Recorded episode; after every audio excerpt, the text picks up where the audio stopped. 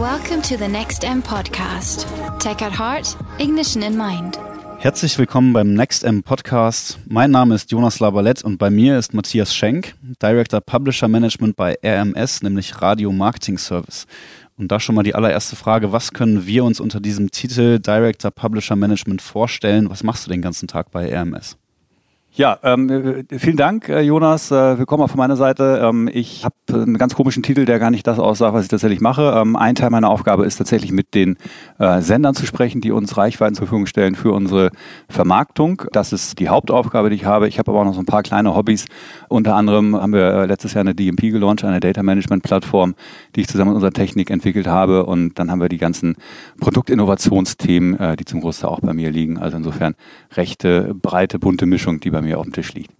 Wunderbar, du sagst schon äh, kleine Hobbys. Wie würdest du als Audioexperte so deinen Alltag beschreiben bezüglich Devices? Was nutzt du jeden Tag und was umgibt dich so momentan äh, audiotechnisch? Äh, tatsächlich viel äh, und auch mehr als noch vor einigen Jahren. Ich ähm, habe zu Hause zwei Alexa-fähige Geräte mittlerweile. Ich bin vor einem Dreivierteljahr gestartet mit dem ersten und wie das so ist, ähm, tatsächlich falle ich komplett in die Kategorie rein, ähm, die wir auch in den Statistiken sehen. Äh, nach einem halben Jahr kommt dann schon die nächste. Das heißt, ich habe jetzt eine im Wohnzimmer und eine im Arbeitszimmer, die ich auch sehr intensiv nutze für ganz viele verschiedene Sachen. Killer-Applikation für mich ist tatsächlich der Wecker. Äh, man mag es gar nicht glauben, aber wirklich die Alarmfunktion, äh, Timer auf drei Minuten setzen oder wie lange auch immer, das ist für mich äh, das, was ich am häufigsten nutze, aber natürlich auch ganz viel Audiokonsum. Mhm. Jetzt äh, sagst du schon, bei dir hat das Ganze echt einen richtig guten Einzug ins alltägliche Leben gefunden.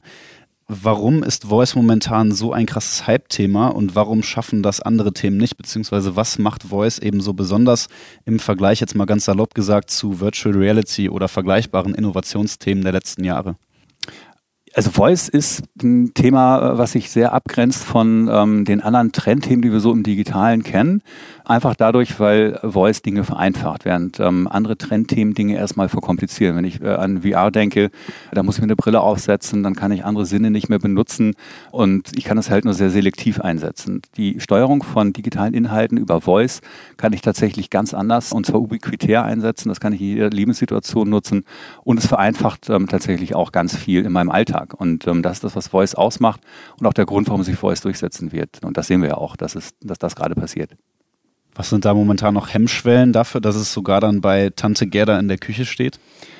Ich glaube, es gibt gar nicht so viele Hemmschwellen. Also wir haben jetzt momentan eine Penetration im deutschen Markt von, von 20 Prozent der Deutschen, einige sagen sogar 30, die äh, die voice-fähigen Geräte zu Hause schon stehen haben. In Amerika sind wir schon bei über 50 Prozent. Äh, also das ist wirklich eine, eine immense Marktdurchdringung. Und äh, wenn man sich mal anguckt, wie schnell sich Technologien durchsetzen, dann äh, sehen wir, dass in äh, vor zwölf Jahren das Smartphone gestartet ist, äh, hat nach zwei Jahren 14 Prozent Marktdurchdringung erreicht. Die Voice-Geräte haben nach zwei Jahren 20 Prozent Marktdurchdringung, eben weil sie einfacher sind und weil sie die Bedienung einfacher machen. Und gerade in Deutschland überproportional viele Aluhutträger, die sagen, Mensch, äh, das ist mir zu gefährlich und da werde ich abgehört. Das ist aber auch maximal 20 Prozent der deutschen Bevölkerung. Der Rest sagt sich, ähm, wenn es äh, die Dinge einfacher macht, nutze ich das. Und es ist einfach nur eine Frage, dass man sich dran gewöhnt. Inhalte jetzt über Voice anzugehen und nicht mehr über, über andere Mechaniken. Man muss sich das mal ganz einfach vorstellen, wenn du irgendwo ähm, am, am Küchentisch stehst, am Kochen bist und äh, früher musstest du halt irgendwie deinen Kochvorgang unterbrechen, irgendwo deinen Laptop aufklappen und nach einem Rezept suchen. Heutzutage gibst du einfach einen Befehl an Alexa und dann kann die tatsächlich dir das Rezept raussuchen mit den Zutaten, die dir noch fehlen, ohne dass du den Vorgang unterbrechen kannst. Und das vereinfacht einfach den Alltag, deswegen wird es sich durchsetzen. Und auch gerade, wenn du sagst, ähm, die ältere Dame, die wird das natürlich insbesondere gut finden. Gerade ältere Menschen, für die wird es schwieriger, gerade auf Smartphones zu lesen. Die wollen natürlich aber auch mit den Enkeln irgendwo über WhatsApp und so weiter verbunden bleiben. Das mache ich natürlich dann demnächst über voice-fähige Geräte. Da muss ich nicht mehr lesen, sondern kann ich, ähm, und das sehe ich tatsächlich auch an meinem Schwiegervater, der nutzt es auch genauso. Da kann ich viel einfacher auf Inhalte zugreifen und schneller und noch länger am Leben teilnehmen von allen anderen. Also deiner Meinung nach eine Frage der Zeit, bis das Ganze wirklich den Einzug in den Mainstream gefunden hat. Auch eine Frage der Zeit ist natürlich, wann wir jetzt Werbung personalisieren oder auch individualisieren können bei diesen Geräten beim Thema Audio. Wie weit seid ihr da momentan? Ähm, tatsächlich sind wir da schon relativ weit. Wir haben, äh, was die Personalisierung angeht, ähm, als Audiobranche den großen Vorteil, dass wir als einzige ähm, es äh, uns überhaupt erlaubt ist, auf diesen Geräten Werbung auszuspielen. Amazon verbietet ja Werbung in Skills, die nicht Audioinhalte beinhalten. Insofern sind wir da als Audiovermarkter natürlich schon mal prädestiniert dafür, uns um die Themen zu kümmern. Genau das haben wir auch gemacht. Wir haben im letzten Jahr eine Data Management Plattform gelauncht, habe ich ja gerade eingangs schon gesagt, mit der es möglich ist, nicht nur auf diesen Geräten, sondern auch auf der gesamten Audioreichweite mit Daten anzureichern. Das ist nicht ganz trivial, muss man auch dazu sagen. Audio ist ja eine der letzten Gattungen, die überhaupt in die datengetriebene Vermarktung eingestiegen ist. Der Grund ist tatsächlich der, dass äh, wir in den anderen Gattungen, ob das ein Print ist oder TV, die Digitalisierung hauptsächlich stattfindet auf ähm, Desktop-Devices, auf äh, mobilen Geräten, wo ich mit Cookies, mit Mobile Ad IDs arbeiten kann und einfach irgendwelche Daten im Internet nehmen kann.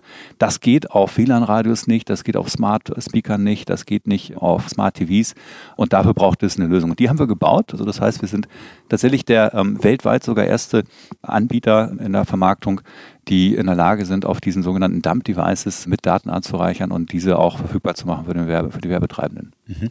Kannst du noch kurz erklären, was Dump-Devices bedeutet? Also Dump-Devices sind im Endeffekt Devices, auf denen es nicht möglich ist, über Cookies und über normale, herkömmliche digitale Wege ähm, mit Daten anzureichern.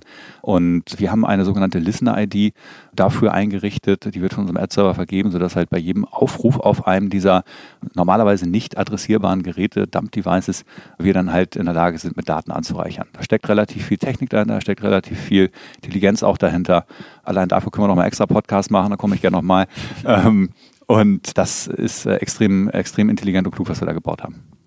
Das heißt, Personalisierung von Audiowerbung steht vor der Tür, beziehungsweise ist eigentlich schon eingetreten. Richtig, ist schon im ähm, Raum.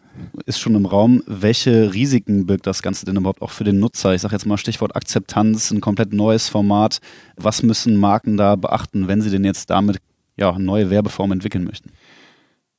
Es muss eigentlich gar nicht viel beachtet werden. Es gelten die gleichen Regeln, wie wir sie auch kennen aus dem klassischen Display- und Video-Werbeeinkauf. Ähm, das heißt, ich kann eigentlich auf gleiche Zielgruppen zugreifen. Es gibt im Audiobereich noch ein paar Besonderheiten, die ich in den anderen digitalen Medien nicht machen kann. Seien es jetzt Adblocker-Verwender, äh, die im Audiobereich nicht ausgeblockt werden durch einen Adblocker.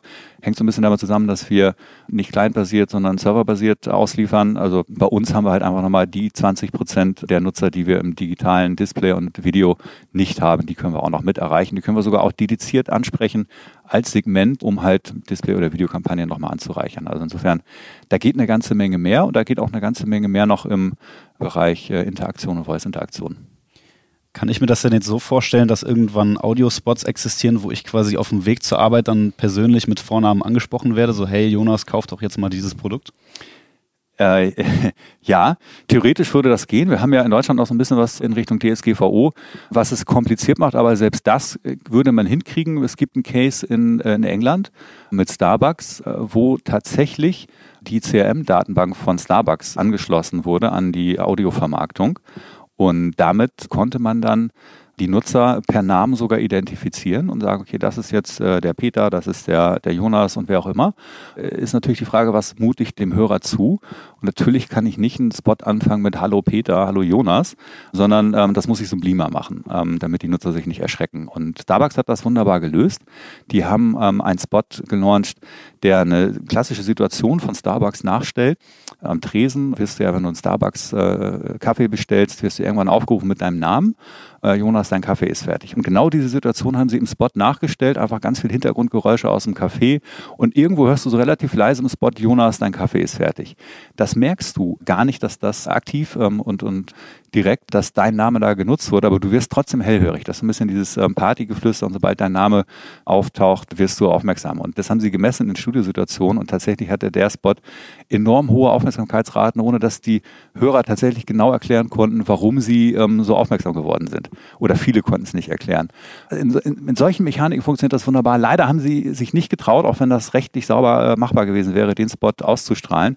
Haben es ja wirklich nur für die äh, Testsituation gemacht. Aber ich wünsche mir persönlich ganz viel mutige Werbetreibende auch in Deutschland, die genau solche Konzepte mit uns durchtesten. Äh, und ähm, da sind wir natürlich ganz offen und haben auch ganz viele tolle Ideen noch. Ist es auch möglich, einen Kunden über mehrere Kanäle zu verfolgen? Das heißt, Audio so in die Customer Journey mit einzubinden, so dass ich quasi ähm, ja, nahtlos da weitermachen kann, wo ich vorher auf anderen Kanälen aufgehört habe?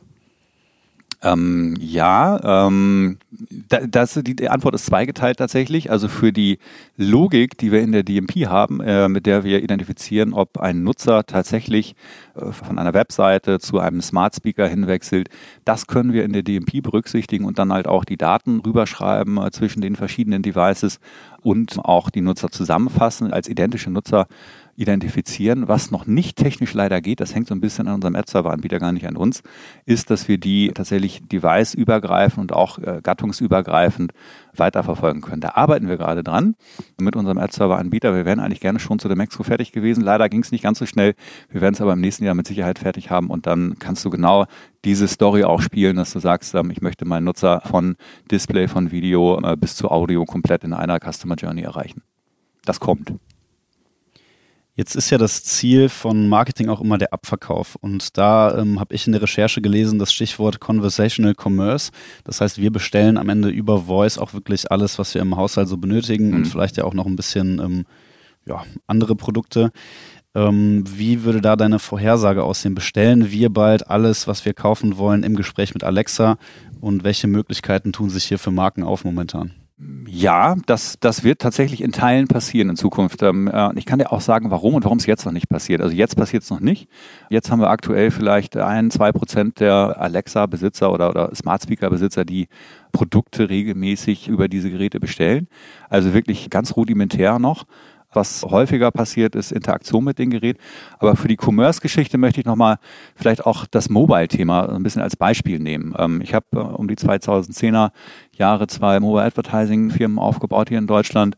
Da sind wir tatsächlich auch immer äh, losgelaufen und haben gesagt, Mensch, liebe Leute, äh, es dauert nicht mehr lange und dann geht's los und der ganze Commerce-Part wird über mobile Endgeräte passieren. Äh, ich möchte nicht sagen, dass sie ausgelacht wurde dafür für diese, äh, für diese Themen, aber die wurden doch arg angezweifelt ähm, äh, von den äh, großen E-Commerce-Lern. Mittlerweile Jetzt acht Jahre später können wir, können wir sehen, okay, 60, 70 Prozent der äh, Commerce-Umsätze passieren auf mobilen Endgeräten. Und ähm, momentan haben wir eine Situation, die Geräte sind gerade seit zwei Jahren im deutschen Markt. Natürlich haben wir noch keine massenhaften Umsätze drauf, aber ich muss mich jetzt darauf einstellen und ähm, muss das in meine Multichannel-Strategien mit einbauen ähm, und zumindest einplanen, dass das kommt in den nächsten zwei Jahren, damit ich in fünf Jahren, wenn darüber richtig Umsatz kommt, ich verstanden habe, wie ich das aufbauen kann. Deswegen ist tatsächlich jetzt in, in, in diesem nächsten Jahr die Zeit, sich auch mit Commerce-Themen schon beschäft, zu beschäftigen, gerade wenn ich aus dem Retail-Bereich komme. Jetzt gibt es da ja bestimmt auch schon einige spannende Best Cases und auch da haben wir im Vorhinein über interaktive Audio-Werbespots gesprochen. Was wäre da momentan so die Herangehensweise, beziehungsweise kannst du da schon ähm, von erfolgreichen Sachen berichten? Genau. Also zu interaktiven Werbespots gibt es eine ganze Menge. Ähm, gerade auch auf den Smart Speakern haben wir, haben wir eine ganze Menge Möglichkeiten. Ich, bevor wir auf die Smart Speaker gehen, vielleicht einfach mal so grundsätzlich, was geht im Audiobereich. Ähm, unabhängig von Smart Speakern kann ich ganz simpel einfach einen Banner parallel schalten und kann klicken. Das heißt, ich habe nicht nur immer nur die Audiowirkung, sondern ich habe tatsächlich auch einen Klick, den ich messen kann in einigen Bereichen. Wir sind in der Lage, auf äh, Mobiltelefonen den Gyro zu nutzen von dem Mobiltelefon. Das heißt, ich habe eine Aufforderung im Spot, jetzt Handy schütteln und dann schüttel ich mein Handy und komme auf eine Zielseite oder habe mir einen Gutschein runtergeladen oder was auch immer. Das geht alles schon ähm, auf den mobilen Geräten. Auf den Smart Speakern haben wir erste Cases schon generiert ähm, und ich habe einmal mitgebracht, das ist tatsächlich einer der so ein bisschen äh, die verschiedenen Spielarten von Audio kombiniert. Das heißt, wir haben da ein Targeting drin auf Hamburg, äh, wir haben Targeting auf Smart Speaker drin. Am Ende ist eine Aufforderung, den Smart Speaker anzusprechen, äh, damit etwas passiert. Und ich kann den einfach mal abspielen und dann fragen wir mal Alexa, äh, was die denn dazu sagt. Äh, ich mache das mal an, ja? Gerne, wir sind gespannt.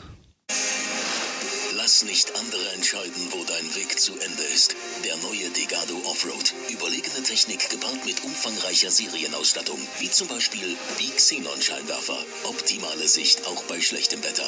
Erlebe die neue Form der Freiheit und sichere dir jetzt eine Probefahrt bei einem der sechs Degado-Händler in Hamburg und Umgebung. Nutze zum Beispiel deinen Smart Speaker. Sage, öffne Degado und vereinbare gleich einen Termin. Degado. Explore the Unknown. Guck, und da hast du dann in dem Spot äh, am Ende eine Aufforderung, ähm, mit deinem Smart Speaker in Interaktion zu treten. Das heißt, du sollst ähm, äh, einen Befehl eingeben. Was dann im Hintergrund passiert, wenn ich das mache, ist, dass ähm, sich eine Skill runterlädt auf meinen Smart Speaker, die, äh, mit der ich äh, in Voice-Interaktion treten kann. Und diese Voice-Interaktion muss ich natürlich vorher programmieren. Das können wir als ähm, RMS mit anbieten, dass wir das mit programmieren. Für einfache Dinge ist das, äh, ist das auch ähm, relativ schnell gemacht. Ähm, wir können das einfach mal machen. Wir haben hier eine Alexa stehen und sagen wir einfach mal, Alexa, öffne Delgado. Hallo, du interessierst dich für ein Offroad-Erlebnis mit Delgado Super. Vereinbare jetzt deine Testfahrt. Sage mir einfach deine Handynummer. Ich schicke dir das Buchungsformular einfach per SMS. Auf geht's. 0163 6159795. Ich habe 016361599795 verstanden. Ist das richtig? Ja. Vielen Dank. Du bekommst gleich mehr Infos per SMS. So, schwupp, kriege ich eine SMS. Vielen Dank, Alexa. Und dann habe ich hier eine kleine SMS äh, mit so ein bisschen Text und einem Quick-Link, wo ich dann eine Probefahrt für, für dieses fiktive Auto vereinbaren kann und noch ein paar mehr Infos kriege. Also insofern komplett rückkanalfähig und sowas fasziniert natürlich die Hörer, äh, gerade auch, weil das neu ist und weil sie damit mit Werbung in Interaktion treten können, kann ich da als Werbetreiber natürlich massiv mit punkten. Also das macht richtig Laune. Da haben wir gerade die ersten drei Cases draußen im Markt, haben noch keine Freigabe, deswegen jetzt erstmal hier dieser konstruierte Case. Aber da werden wir nochmal mit, mit echten Cases auch in den Markt gehen. Super spannender Ausblick. Ähm, eine weitere Sache, die wir in der Recherche noch gefunden haben, ist das Thema Voice ID. Und hier geht es auch so ein bisschen um Targeting. Wir können ja heutzutage schon ähm, im ganz normalen, sage ich mal, Online-Bereich die Leute ähm, nach ihren Eigenschaften targeten. Wie sieht das aus über die Stimmerkennung? Also können wir wirklich die Stimme der Menschen so tracken und so wiedererkennen, dass äh, jeder User einzeln vielleicht auch auf ganz unabhängigen Devices wiedererkannt werden kann und dann einzeln eben angesprochen werden kann? Ähm, da waren die großen Hersteller natürlich dran ähm, und es gibt ja auch schon erste Experimente dazu. Es, das ist noch nicht so ganz ausgereift. Man muss ja auch sagen, wir reden hier über Technik, die irgendwie seit drei Jahren irgendwie im Markt ist. Äh, die investieren schon alle richtig massiv da rein. Ähm, Amazon hat äh, in diesem Jahr 20.000 Personen, die nur für Alexa arbeiten, in Amerika eingestellt.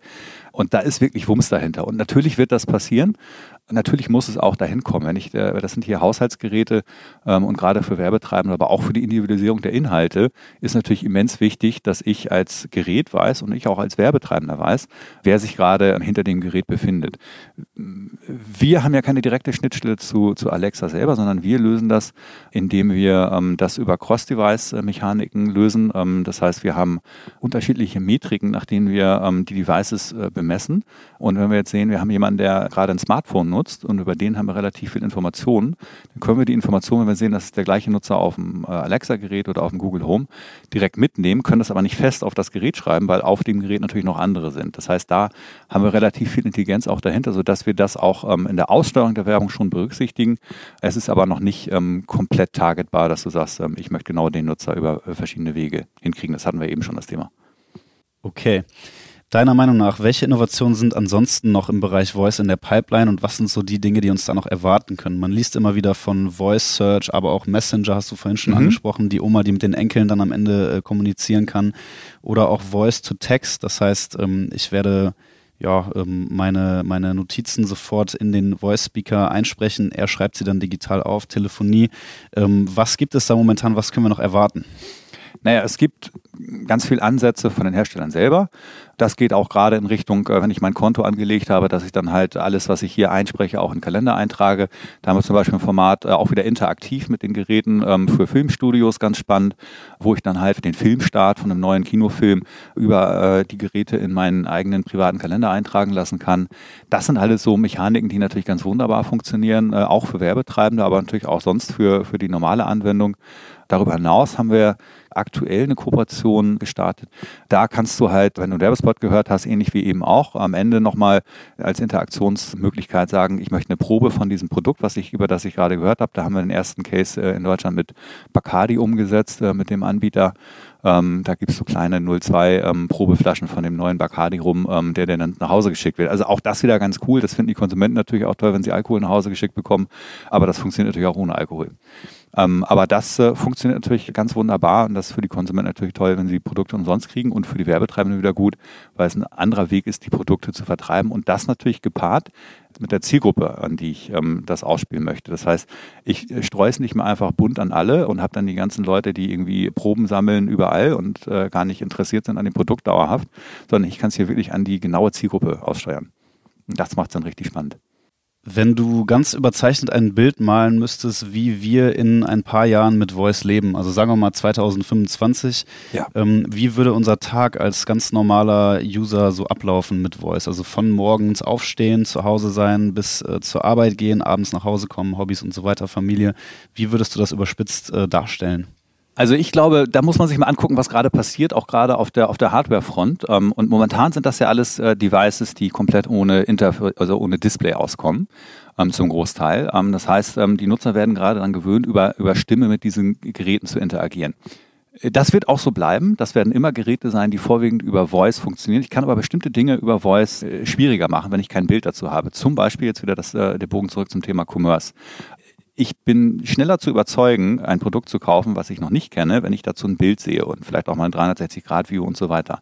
Das heißt, das, was jetzt kommt, und das sehen wir bei den Alexa-Geräten zumindest, dass da als Bildschirme eingebaut werden, nicht in alle, aber in einige, sodass ich, wenn ich ähm, über Stimme was bestellen möchte oder den neuen Wein kaufen möchte, kann ich tatsächlich äh, mir das Produkt noch einmal angucken, passt mir das Etikett, passt das in meinen Kühlschrank ähm, und dann kann ich das kaufen. Das heißt, das wird einfach bestimmte Funktionalitäten und Nutzungssituationen nochmal unterstützen das nächste, was kommt, und auch da äh, gucke ich wieder auf die Gerätehersteller.